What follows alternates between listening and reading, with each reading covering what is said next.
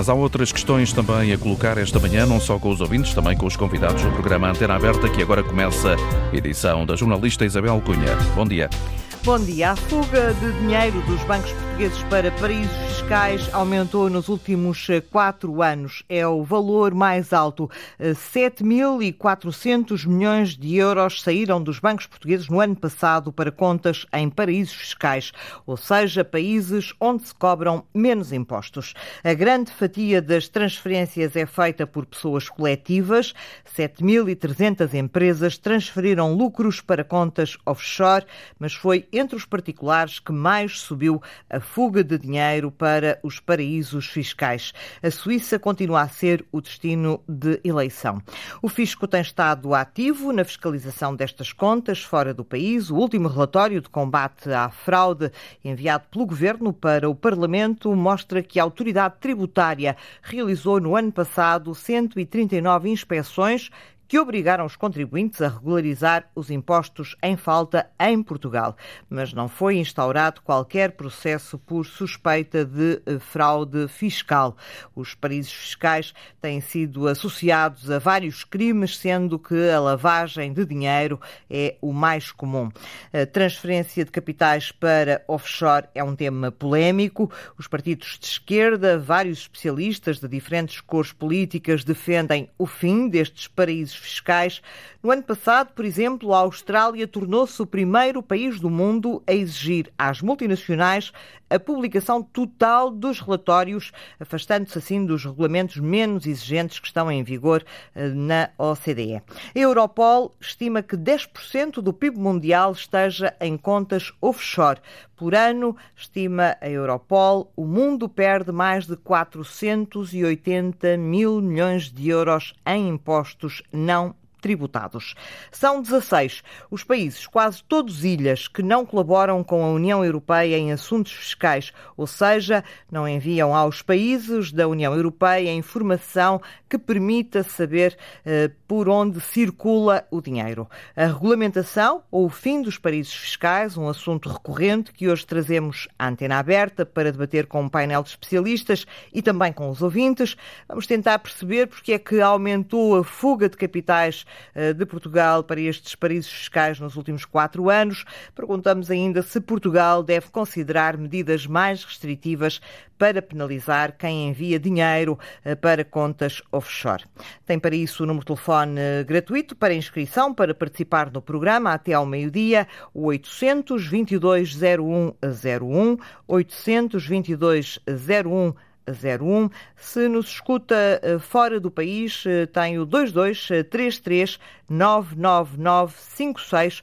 Tem o custo de uma chamada internacional para poder eh, participar neste programa que nos leva até ao meio-dia e no qual vamos falar sobre paraísos fiscais, contas offshore. Connosco está a comentadora de Economia da Antena 1, Helena Garrido. Olá, Helena, muito Olá. bom dia. Bom dia, bom dia, Isabel. De alguma maneira eh, te surpreendem estes números eh, que ficámos a conhecer hoje de que nos últimos quatro anos aumentou eh, a saída de dinheiro para contas offshore? Bom, eu não sei, não sei se, se, a dimensão, eu penso que era preciso aprofundar um bocadinho mais esse, esse estudo, ver uh, aumentou em relação a que, a que anos, uh, mas aumentou. Essa é, a, essa é a questão. Aqui a, questão é muito aquela que está colocada para os ouvintes do, da Antena 1, que é porquê? Isto valia, valia a pena tentar investigar um bocadinho quem são uh, estas, estas empresas ou estas pessoas que estão a aumentar essas transferências e porquê é que o estão a fazer. Estas transferências, além da, da questão que, que que, que, levantaste, Isabel, que é a lavagem, a lavagem de dinheiro, é, é muito realizada para planeamento fiscal e, aliás, uh, o artigo que hoje sai no público refere, refere isso. O que é o planeamento fiscal é, uh, refere que as empresas o fazem por gestão de tesouraria. É muito tentar pagar o mínimo de impostos possível usando os, as diferenças que existem nos regimes fiscais uh, dos, do, dos países. No caso dos particulares, já é, é, o objetivo é exatamente o mesmo e a hipótese que eu colocaria que não fosse esta, não é? Porque é que aumentou? planeamento fiscal, eh, obviamente não podemos admitir a hipótese do, do, do, planeamento fiscal no sentido de querer pagar menos impostos, não podemos admitir a hipótese de que seja mais lavagem de dinheiro, mas verdadeiramente não sabemos. E há uma terceira hipótese que uh, poderia valer a pena investigar, que é o aumento do número de estrangeiros a viver em Portugal, estrangeiros com rendimentos muito elevados. Essa pode ser Pode ser uma das razões pelo facto dos Sim, particulares terem uh, ter subido o número de particulares que coloca dinheiro nestas contas offshore. Exatamente. Ou seja, eh, nós estamos a vê-los aqui a fazer isso, mas eles podiam também estar a fazer isso nos seus países de origem, mas é uma hipótese. E portanto vêm viver para cá e fazem a partir de cá. É uma hipótese, não é? É uma hipótese, uhum. até porque nós não nos podemos esquecer que uh, nós nós não somos um paraíso fiscal, mas temos algumas vantagens fiscais. Temos na Ilha da Madeira. Não, não, e temos aqui, uh, não, não, não, é considerado um paraíso fiscal, mas temos aqui o estatuto de não residentes, não é? Uhum. As pessoas, uh, o, uh, desde que cumpram determinados, e o, e o estatuto dos nómadas digitais, que nós já tivemos até problemas com a Suécia, porque os suecos vinham para aqui para fugir aos impostos da Suécia e, e, e, e, aqui pagar menos impostos porque nós criamos um regime de exceção. Portanto, uh, isto leva-me, uh, Isabel, a uma outra, questão, a outra questão, antes de voltarmos a esta, também do regime favorável que Portugal tem, de, quer dos nómadas digitais como o estatuto de, de não residentes, que é a hipocrisia geral eh, em relação a este tema. Os governos sabem, todos os governos sabem, que isto não se combate sem existir um entendimento global que acabe com os paraísos fiscais e que todos os países, sem exceção, eh, sejam implacáveis com os Estados que não aderirem ao fim destes paraísos fiscais que promovem a lavagem de dinheiro, e, que promovem, não, que facilitam, facilitam. facilitam a lavagem de dinheiro, que dilapidam a base fiscal dos países, impedindo-os de prestar serviços públicos de maior qualidade e de apoiar os seus cidadãos com tudo o que o Estado eh, eh, faz e, e, e que eh, trans, fazem transferências, quer de rendimentos quer de, de, de sal, rendimentos em geral, poupanças dos indivíduos e no caso e no outro caso as empresas para pagarem a menos impostos. Helena, Isto é um problema de é roubar que... a receita, é, é, roubar a receita fiscal aos outros países e que é um, um, uma prática que alguns países eh, fazem e que nós de alguma forma também fazemos, não Tam, na, na dimensão. Numa escala muitíssimo Exatamente. pequena, não é? Numa Exatamente. escala muitíssimo pequena. Mas e eu, eu estava-te é... a falar da Ilha da Madeira, que tem também uh, uma espécie de offshore, uh, na medida em que uh, os estrangeiros reformados não, não pagam IRS sobre as pensões na Ilha da Madeira. Mas em Portugal isso também acontece e é uma situação que... No continente. O, exatamente, uhum. no continente, peço desculpa, no continente também acontece. Obviamente não na dimensão que que acontecerá na Madeira, mas eh, que eh, nós também não podemos. Eh, o que eu considero é que não é. Obviamente não é na dimensão dos offshores. Os offshores têm outro tipo de vantagens que não se resumem apenas a isso, mas nós temos também de combater esta hipocrisia geral em que gritamos contra os offshores e contra uh, Mas depois abrimos exceções. E depois abrimos exceções. Uhum. Temos de ser, temos de, de, de, de, Tem que haver alguma coerência. Helena, deixa-me questionar-te sobre algo que Joe Biden colocou em cima da mesa do G7, a harmonização fiscal para as multinacionais, uh, há uns anos atrás. Como é que isso ficou? Bom, Uh, esse, esse, é um progresso no sentido uh, daquilo que é preciso fazer. Este, este entendimento global foi colocado por, uh, está a ser trabalhado ao nível da Organização para a Cooperação e Desenvolvimento Económico, a OCDE, e já existe. Bom, primeiro valia a pena perceber o que é que, o que, é que os países querem fazer. A, a, proposta basicamente vai no sentido, isto é, até mais no sentido de uh, combater a fuga fiscal das grandes multinacionais, uhum. essas eh, vão ser as mais afetadas, mas claro que afetará, uh, afetará o, o, o, outras empresas e afetará também os offshores.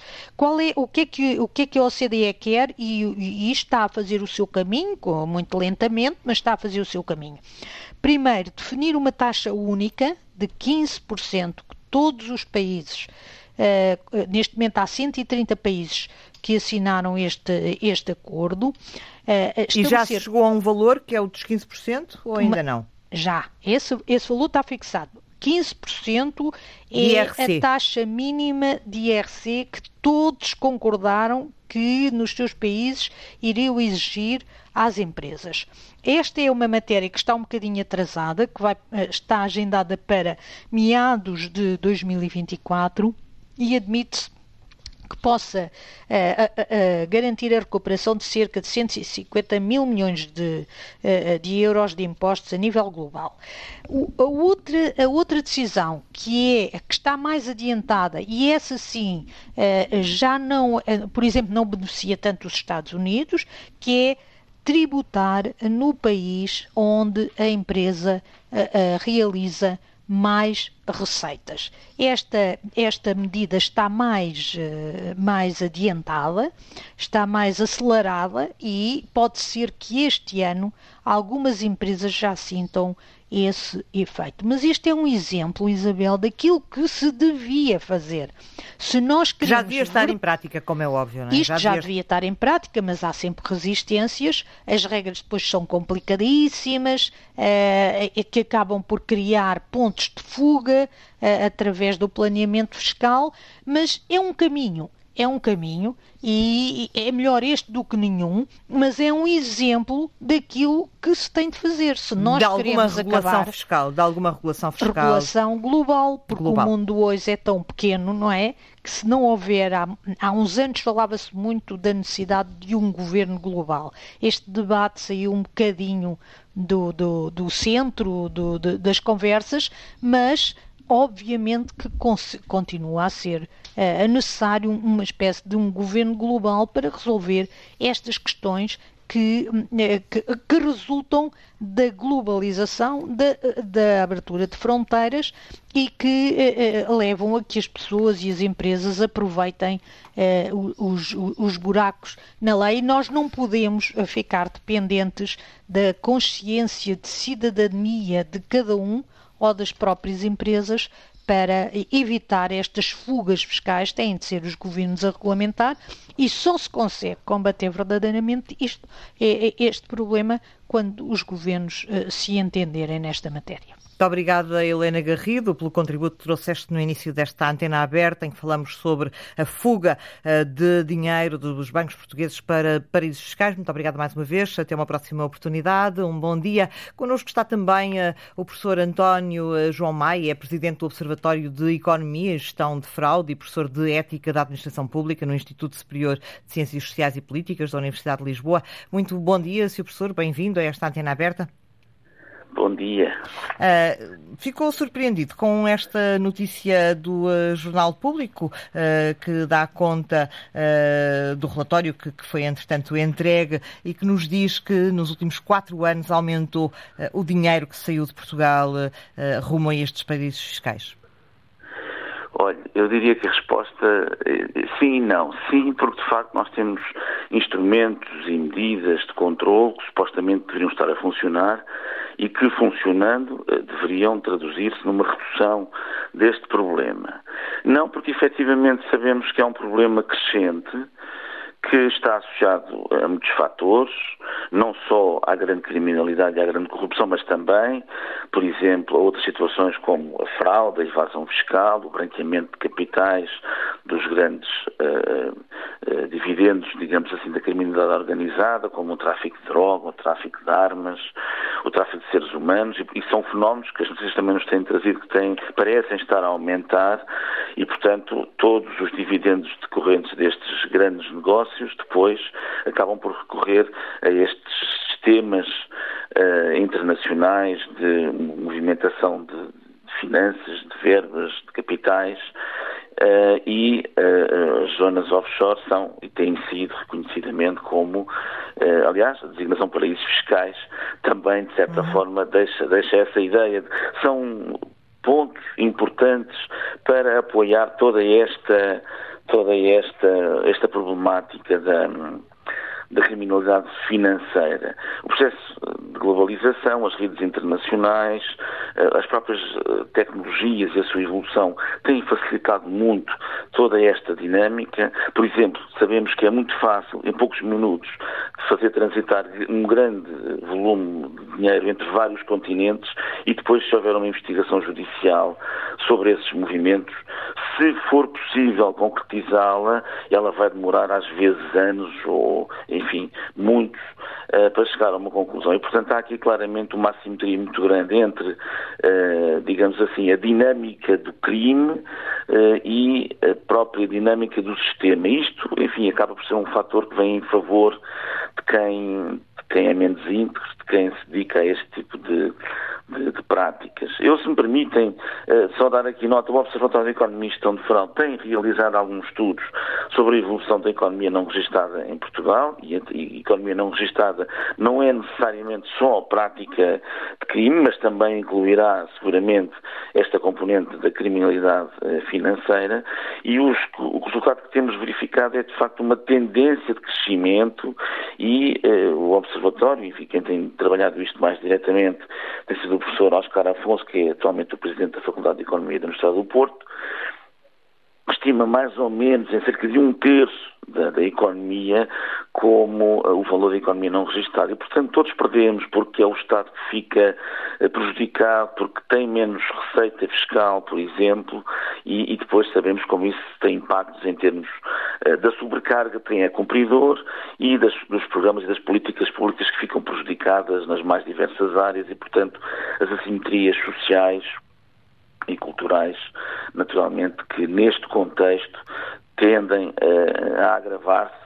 e, portanto, é de todo o interesse das sociedades que haja medidas de controle mais eficazes, não só no papel, mas mais, mais efetivas. E aqui a cooperação internacional é fundamental, porque estamos a falar de problemas globais e às vezes as, as assimetrias normativas são logo uma grande barreira quando falamos de investigação, como eu dizia há pouco. Enfim, não sei se estes dados têm alguma ajuda, alguma uh, ajuda para as vossas questões. Com certeza que sim. Uh, o facto de termos eh, entrado em guerra no ano passado, estes números são do ano passado, uh, poderá também, de alguma maneira, justificar este aumento do dinheiro que sai dos bancos portugueses para paraísos fiscais?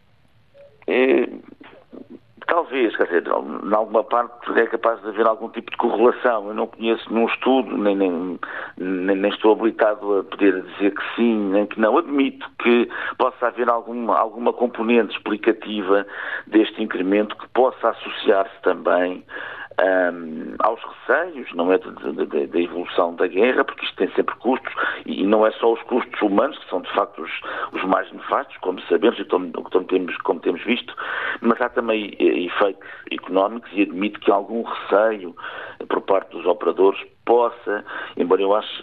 Até porque foi, foi, foi, nos particulares eh, que mais aumentou, aumentou 17% pois, eh, pois, nos pois. particulares. Eh, por isso eu lhe perguntava se, na é sua possível. opinião, a guerra é poderá possível. ter tido aqui. Uh, é possível. Uma, é possível. uma justificação. Será um poderá ser um fator. Agora, em que medida é que é se é o fator mais, mais importante, não sei, desconheço, mas admito que possa de facto haver aqui alguma correlação entre estes dois elementos, claro que sim. Uhum. Uh, há pouco, com a comentadora de Economia da Antena 1, avaliávamos que passos estão a ser dados para regular, regular estes paraísos fiscais, regular de alguma maneira as questões fiscais globais. aquilo que eu lhe pergunto é, relativamente às leis que nós temos neste momento em Portugal, elas são suficientes? a, legislação, a legislação que temos é suficiente para eh, que esta regulação nos permita, enfim, ter alguma confiança de que o dinheiro que, que sai de Portugal, depois eh, as autoridades tributárias, nomeadamente aquele que sai para países que, que, que, depois prestam essa informação ao fisco português, na medida em que há 16 países, a maior parte são ilhas, uh, que, que não prestam essa informação aos países da União Europeia, mas uh, os países por onde sai o dinheiro, para onde sai o dinheiro português, por exemplo, a Suíça, Hong Kong e Emirados Árabes Unidos, são países eh, com os quais há de facto eh, essa, eh, esse trocar de dados para uhum. se perceber o circuito do dinheiro. Aquilo que eu lhe pergunto é se a legislação que nós temos neste momento é a legislação adequada para percebermos o circuito deste dinheiro. É assim, como eu disse há pouco, eu acho que há aqui um momento que é fundamental e que depende, digamos assim, da, da vontade dos, dos Estados que é a cooperação. Eh, porque se não houver cooperação, e a cooperação tem que ser efetiva, porque temos muitos acordos, e todos sabemos que eles existem, eh, com pessoas a apertarem as mãos e até fazerem, tirarem fotografias, sim senhora, está um acordo, mas depois como é que na prática esse acordo é operacionalizado dentro de cada Estado? E aqui às vezes que começa uma parte do problema, porque de facto se não houver uma troca efetiva de informações, uh, entre os países, torna-se particularmente difícil depois fazer esse trabalho em termos de uma economia, digamos, que está a circular no mundo e, e, por, essas, e por essas zonas offshore como, como refere. A lei em Portugal, a meu ver, ela parece-me, e poderá ser aqui ou ali um, objeto de alguma melhoria, mas ela parece-me até bastante, bastante adequada. Há um conjunto de deveres, de obrigações dos bancos e de um conjunto de atividades muito alargadas das seguradoras, dos advogados, enfim, tantos e tantos setores que têm os deveres de comunicação. Temos uh, os departamentos, a Unidade de Informação Financeira, a Digital da República, entre outras, que têm o dever de uh, receber, tratar e partilhar essa informação com os outros Estados uh, numa perspectiva de, de, investigação e de despista das situações e, portanto, uh, eu acho que lei nós temos. Agora, se ela é efetivamente cumprida nos termos em que é suposto, essa, essa será a questão.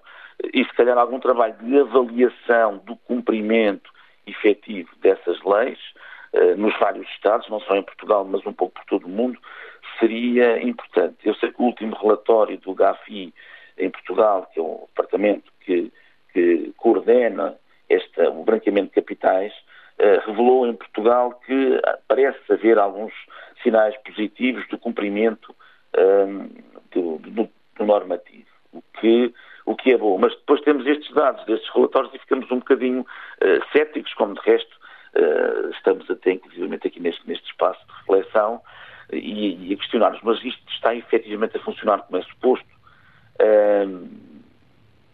Enfim, é a questão que, fica, que, nos deixa um bocadinho agora todos, todos no ar. E, portanto, há seguramente, a meu ver, aqui espaço para melhorarmos, pelo menos, na uh, efetividade das leis que já temos, sem prejuízo de, numa ou outra, podemos ter algum, algum ajuste. Mas, a meu ver, o problema não é um problema de lei, é um problema, talvez, mais de uh, eficácia no cumprimento da, da, própria lei e das instâncias de controle uh, desse cumprimento.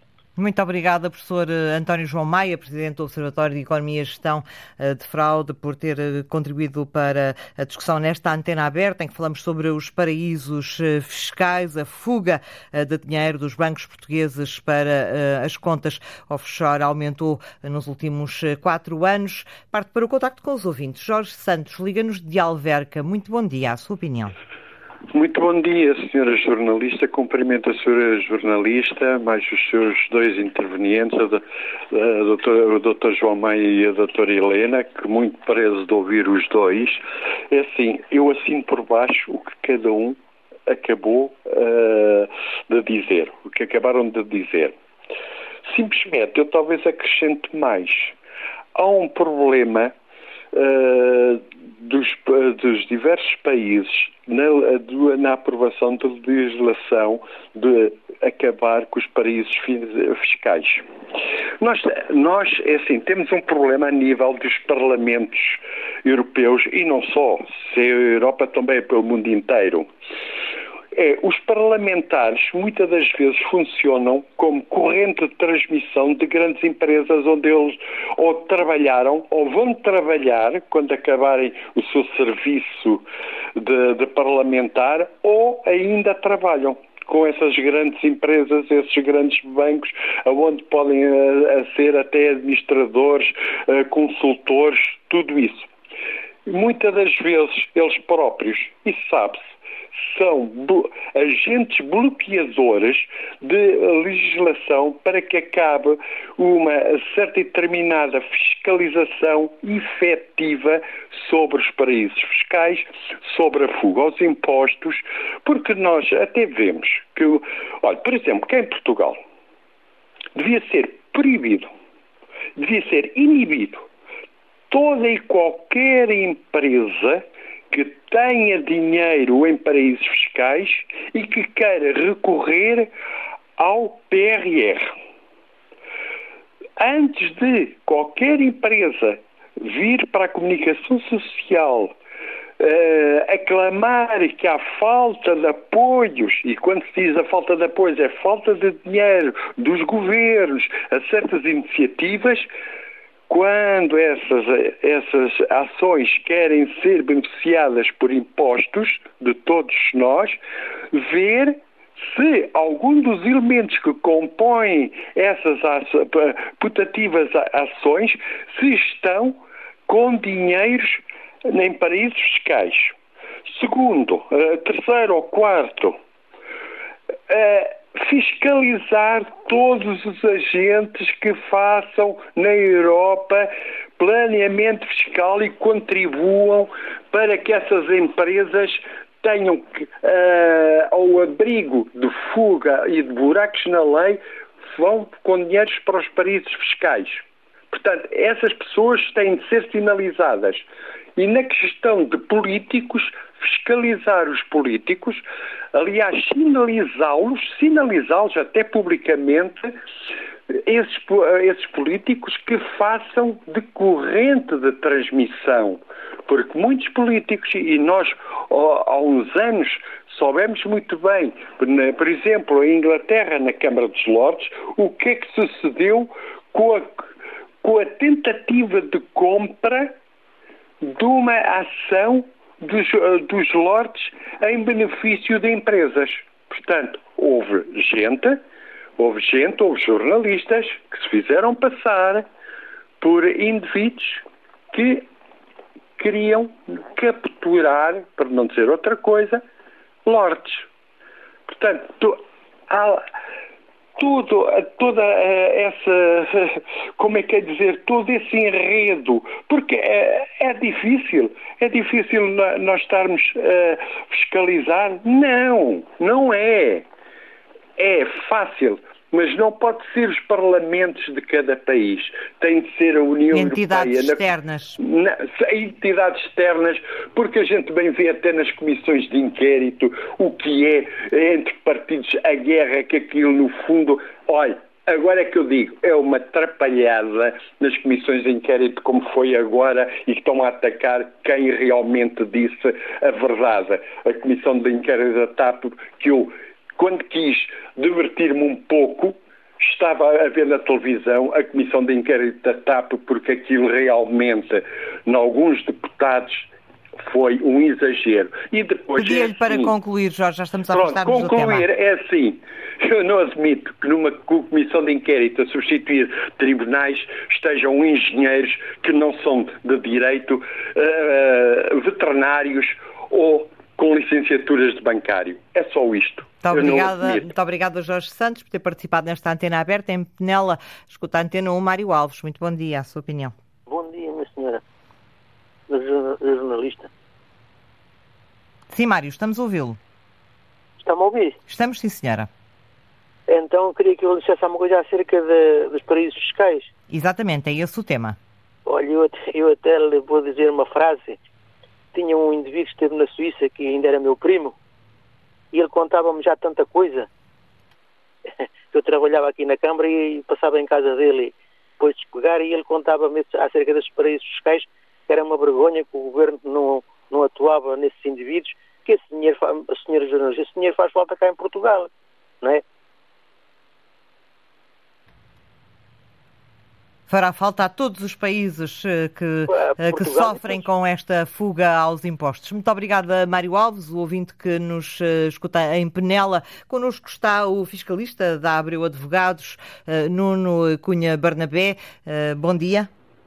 Bom dia. Uh, de alguma maneira, este, esta subida uh, nos últimos quatro anos uh, do dinheiro que saiu de, de, Portugal o surpreendeu? Tivemos um pico na altura de 2017, 2018, 10 mil milhões de euros nesse, nesses dois anos saíram do país.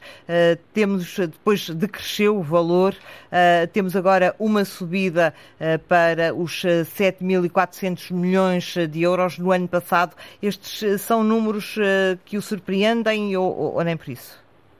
Não, não, não são números que surpreendem. Obviamente haverá variações de um ano para o outro, mas eu acho que falta aqui uma peça fundamental de, de informação. Nós estamos só a falar das saídas, nós estamos a falar das entradas. É preciso perceber que nos últimos anos, e sobretudo nos últimos 10 anos, mas seguramente com maior intensidade nos últimos anos, Portugal atraiu um investimento estrangeiro e atrai cada vez mais investimento estrangeiro de todo o mundo. Ou seja, um dos, um dos dados que aí tem, por exemplo, uh, é o Dubai, os Emirados Árabes Unidos. Nós hoje temos uh, um fluxo de investimento estrangeiro do imobiliário e temos empresas portuguesas que se internacionalizaram, que trabalham com a Ásia, onde têm fornecedores e que têm escritórios e habituais de transações com os Emirados Árabes Unidos. A mesma coisa se passa com Hong Kong. A Suíça será um mercado diferente, a Suíça é essencialmente uma praça financeira de banca privada, e aí o que acontece, obviamente, é que estaremos a falar de transferências particulares, mas assim como há valores que saem, há valores que entram. Uh, e esta informação que nos é dada é uma informação distorcida. Mas claro que quanto mais abertos nós fomos. Quanto mais investimento estrangeiro tivermos, mais exposição vamos ter. Para ver o seguinte, até para se perceber a posição de Portugal nesta matéria. Nós somos dos poucos países na Europa, se não talvez aquele, que tem uma lista de paraísos fiscais mais ampla. Nós temos mais de 80 jurisdições que tratamos como paraíso fiscal. Sem entrar na questão técnica do que é que é um paraíso fiscal, dizia eh, ainda o seguinte, eh, não há necessariamente opacidade nas transferências para estes territórios.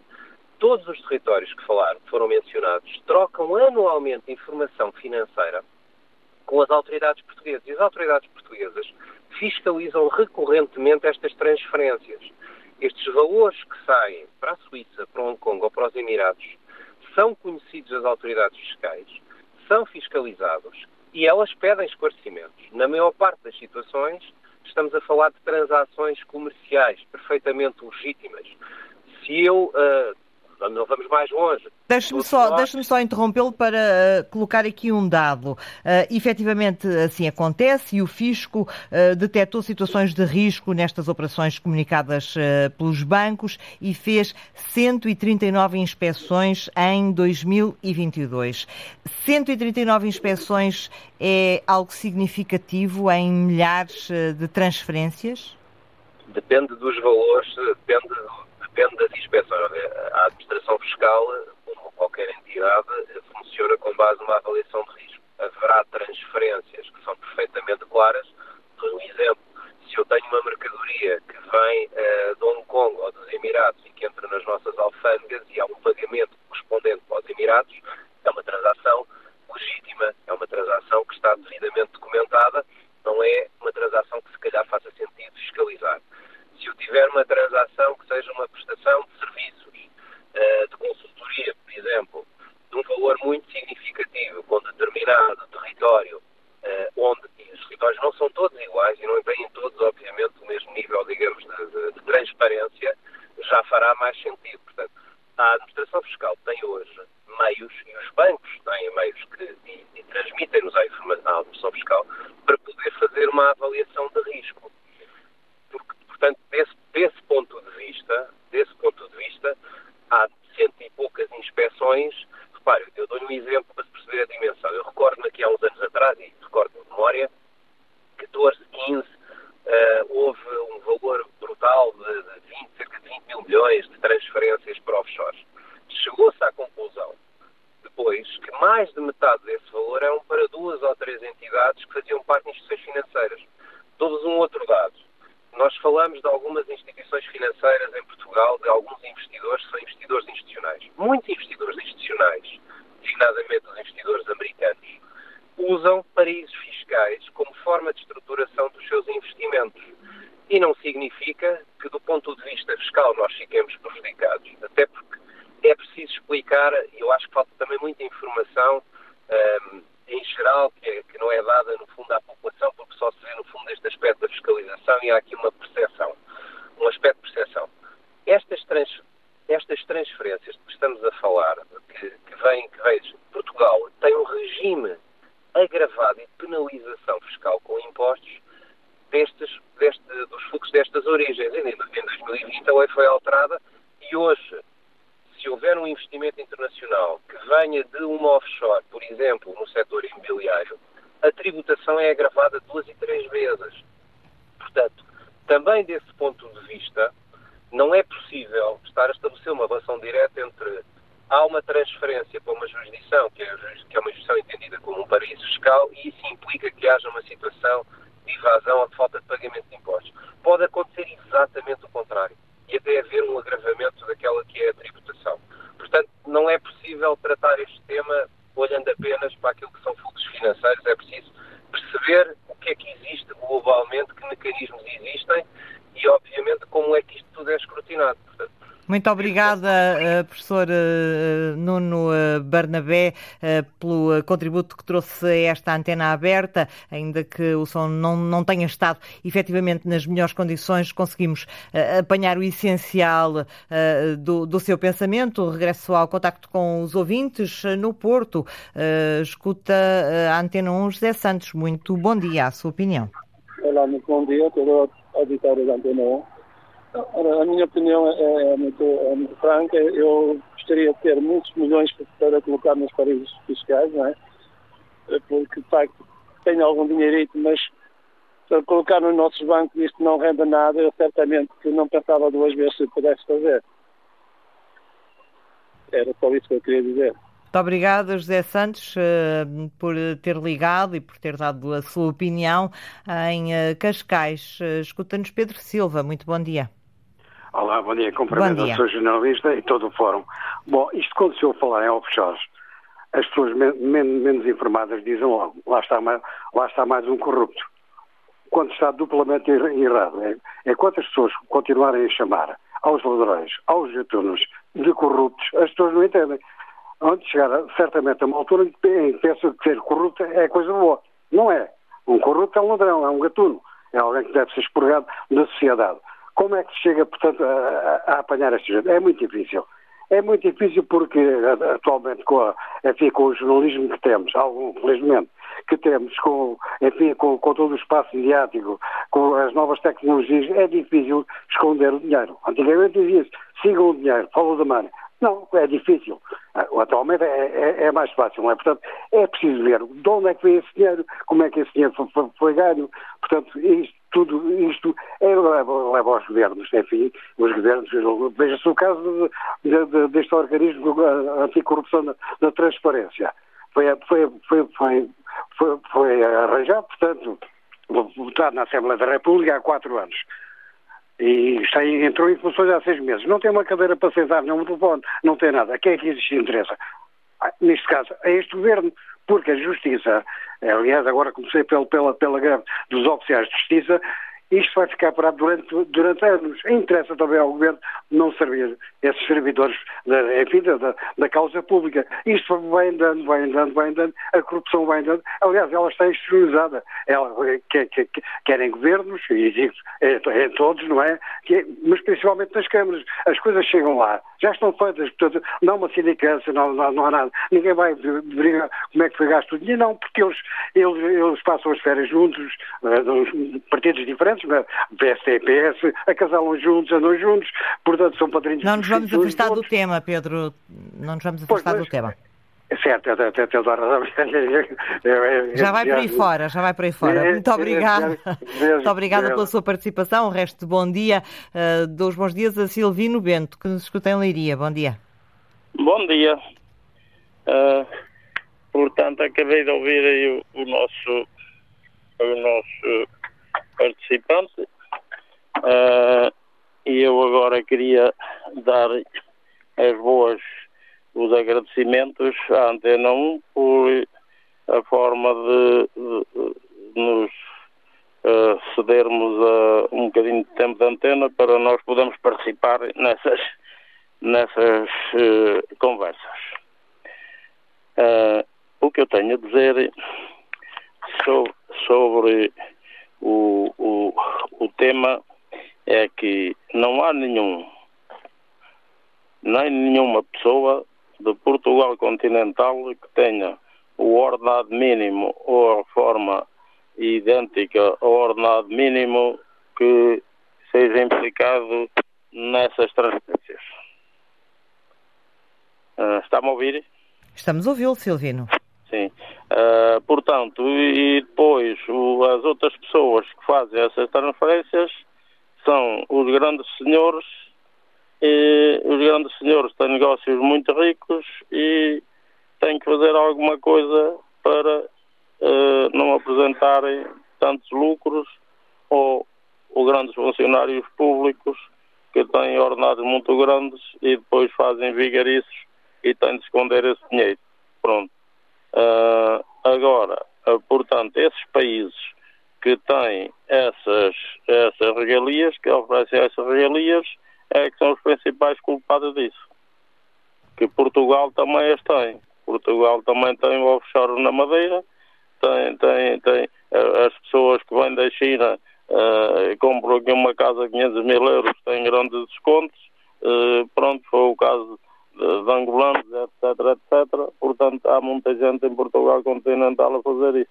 E só quem faz isso são os grandes senhores, têm muitos conhecimentos e deslocam-se com facilidade ao estrangeiro. Muito obrigada, Silvino Bento, este ouvinte que nos escuta em Leiria, pelo contributo que trouxe a esta antena aberta. Uh, em Guimarães, escuta-nos João Souza. Muito bom dia. Muito bom dia, Sr. Doutor e todo o auditório. Olha, é o seguinte, eu, eu sou empresário e eu tenho, quero dizer sobre este assunto dos offshores, primeiro, os primeiros responsáveis são os governantes. Porque se, eu, se, se, eu criar um império, se, criar, se eu criar riqueza legal, com o comércio do meu trabalho, eu não sou obrigado a manter com os impostos que a gente paga. Se eu posso, se eu posso colocar o meu dinheiro em sítios onde pago impostos menores, não sou obrigado a manter os políticos e a pagar fortunas de impostos por eu ter dinheiro. Porque se eu tenho dinheiro, se eu ganhei honestamente, e se coloquei o dinheiro noutros países que me oferecem melhores condições, porque é que, porque é que eu ter o dinheiro, porque é que é de ser patriota ao ter o dinheiro no meu país para manter os políticos, para gente andar a manter os políticos, a Assembleia da, da República, as comissões de inquérito, por causa de quem? Se eu, tiver, se eu tiver possibilidade de colocar o dinheiro em sítios onde é mais barato colocar e rentabilizar mais o meu dinheiro, porquê é que eu terei que, que pagar impostos enormíssimos? Se o Estado baixasse os impostos, se nos pagasse tanto os impostos sobre a riqueza que as pessoas têm, acho que as pessoas não, não tinham necessidade de, de tirar o dinheiro do país deles. Agora, mas as pessoas também, me devem compreender, não são obrigadas a manter os nossos políticos com os impostos que eles aplicam. Só têm outras possibilidades de colocar dinheiro, fazer rentabilizar mais o meu dinheiro, porque é que eu hei de colocar o meu dinheiro no meu país? Não faz sentido. Se eles baixassem aos impostos, Perdemos o contacto com este ouvinte que nos ligava de Guimarães. Ainda, ainda, ainda está, João, ainda está. Sim, sim, sim. sim. Estou... Com, muitos, com muitos cortes, muitos cortes, João. Sim, está com corte. Deve estar num sítio com fraca, com fraca rede. Agora sim, já, já, já conseguimos ouvi-lo. Sim, para terminar então, João. Era para terminar, é assim. Eu, eu não condeno quem coloca dinheiro nos offshores. Eu não tenho dinheiro em offshores. Mas não condeno quem, quem, quem o faça. Sendo dinheiro limpo, não seja dinheiro fraudulento, eu acho que as pessoas não, não são obrigadas a, a, a, colocar dinheiro no país se eles podem rentabilizar mais o seu dinheiro no outro país. Sendo legal. Onde é que está o problema? Então, os Estados têm que ver isso e, e baixar os impostos para as pessoas não, não, não fugirem. Isto é o meu ponto de vista. Era isso que eu queria dizer e muito bom dia a todo o auditório. Muito obrigada, bom dia para si também. Nas Caldas da Rainha, escuta-nos Manuel Martins, bom dia. Muito bom dia. Bom dia, Manuel. Si, para, para, os colegas de trabalho e para, todo, para toda a equipa Antena 1 e para os ouvintes. Uh, pronto, eu queria ser rápido para não, não ocupar muito tempo para os outros ouvintes poderem também participar. É o seguinte, uh, eu, eu acho que isto, este país, o problema, o grande problema deste país em relação a essas coisas é simples, é haver dois pesos, duas medidas. Eu ainda há poucos dias quis ir à Caixa de Depósitos depositar 20 euros para, para a minha filha e tive que declarar por que razão é que estava a mandar o dinheiro para a minha filha, depositar o dinheiro na conta da minha filha, coisa sem jeito nenhum, porque a minha filha... Ei, peço, desculpa, peço, desculpa, peço desculpa que sem querer liguei o carro e liguei o rádio. Vou desligar o carro novamente, só passa pelo telemóvel.